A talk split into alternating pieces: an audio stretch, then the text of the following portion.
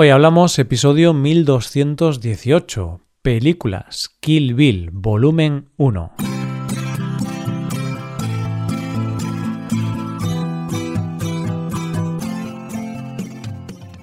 Bienvenido a Hoy Hablamos, el podcast para aprender español cada día.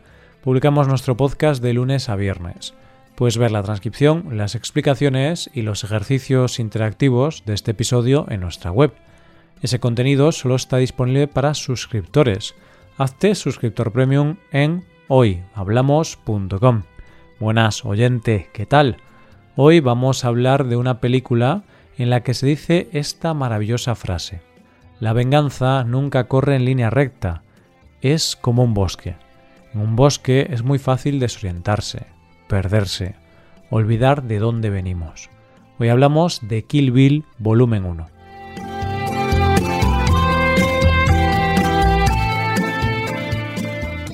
Voy a empezar este episodio de hoy con una advertencia, y es que soy consciente de que incluir la película de la que vamos a hablar hoy entre una de las mejores de los últimos tiempos va a dividir a los oyentes en dos bandos, los que están de acuerdo y los que están totalmente en desacuerdo.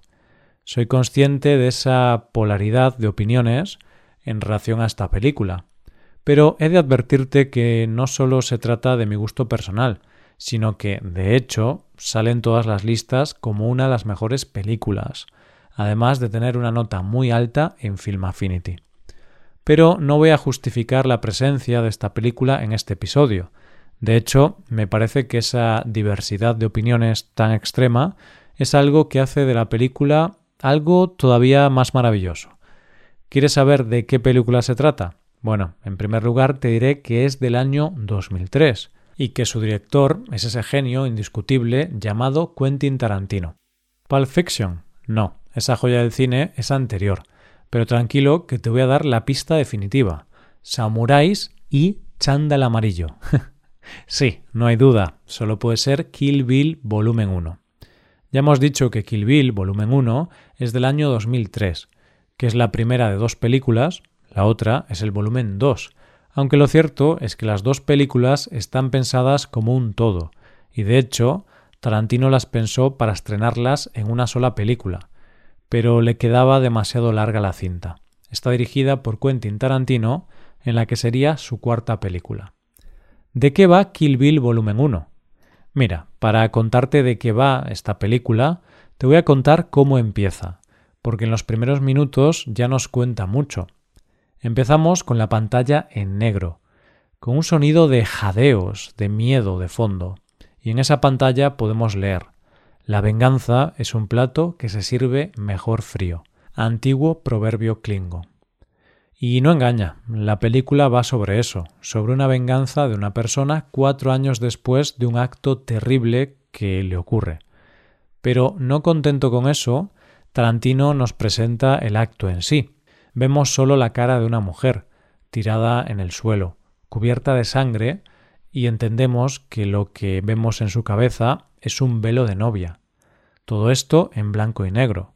Oímos acercarse unos pasos tranquilos, que más tarde vemos que son unas botas de cowboy de hombre. Volvemos a la cara de la mujer, y el hombre comienza a hablar con una voz en un tono muy tranquilo, al mismo tiempo que vemos solo su mano en la que tiene un pañuelo que dice Bill y le empieza a limpiar la cara. Él, Bill, le dice ¿Te parezco un sádico?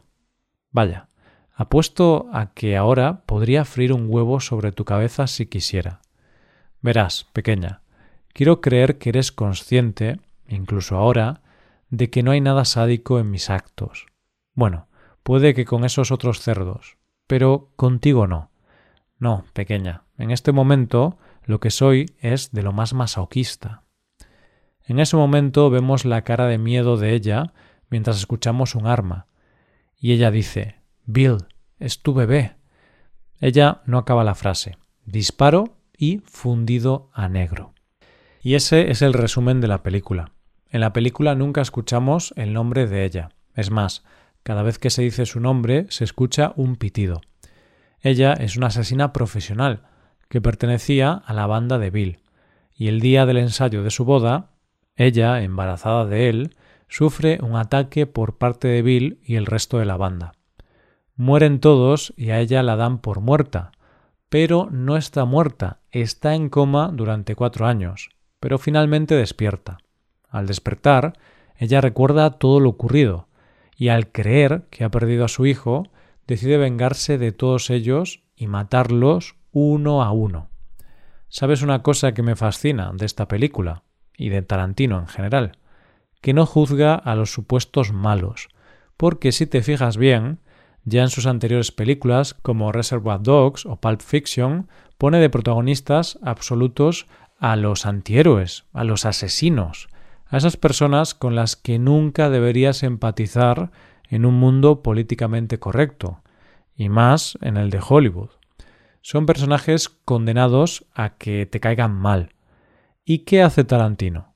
Consigue, de forma natural y sin despeinarse, que te caigan bien, que los entiendas, que empatices con ellos y evidentemente que los acompañes en el viaje que te presenta. Porque piénsalo bien, la protagonista aquí es una asesina en serie, es decir, habrá matado a mucha gente, pero tú no te planteas eso en ningún momento. Tú empatizas con que es una mujer a la que le destrozaron la vida, y tú entiendes que quiera venganza. Es más, deseas esa venganza tanto como ella. Pero es que Tarantino en esta película hace cosas muy interesantes, a pesar de que es algo que sus detractores siempre le critican. Todos sabemos que Tarantino tiene una gran cultura cinematográfica y una gran cultura de la televisión, de películas de serie B, de la cultura pop y pulp. Y él lo que hace es que en todo su cine hay homenajes casi en cada plano. Él coge esa cultura o esas influencias con las que ha crecido y las homenajea en cada película. Esto hay muchos que lo tachan de poco original y robar, pero yo, en mi humilde opinión, creo que todo el mundo tiene influencias, y él no se limita a copiar u homenajear, sino que eleva a otro nivel todo lo que toca. Y si ves esta película te das cuenta de cuáles son sus referencias máximas. El spaghetti western, las películas de kung fu de los 70, las películas de samuráis y la estética de ese cine donde no había los efectos especiales de hoy día. Además, en la película mezcla todo esto de una forma magistral. La escena primera que hemos hablado, que es un homenaje total a El bueno, el feo y el malo de Sergio León.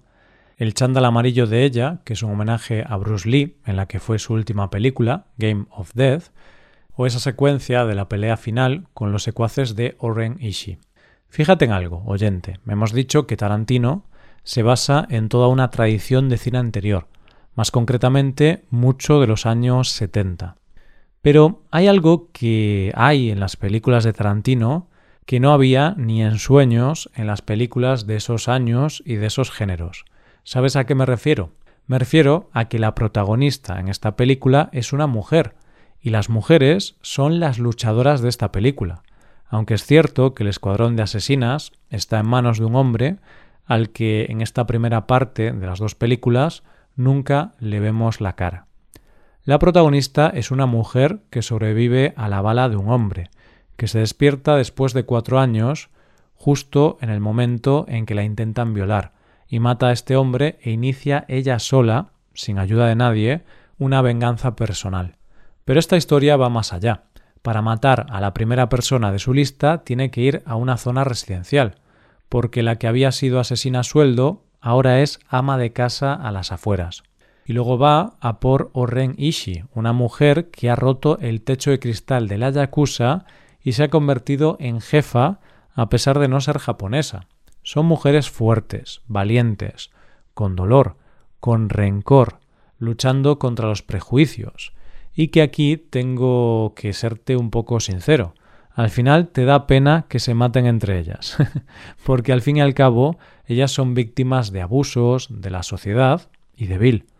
Pero, como se dice en la película, para aquellos que son guerreros, cuando se enfrentan en combate, el aniquilamiento del enemigo debe ser la única preocupación, suprimir toda emoción y compasión humana, matar a quien quiera que se ponga en el camino, aun si es el mismo Dios o Buda.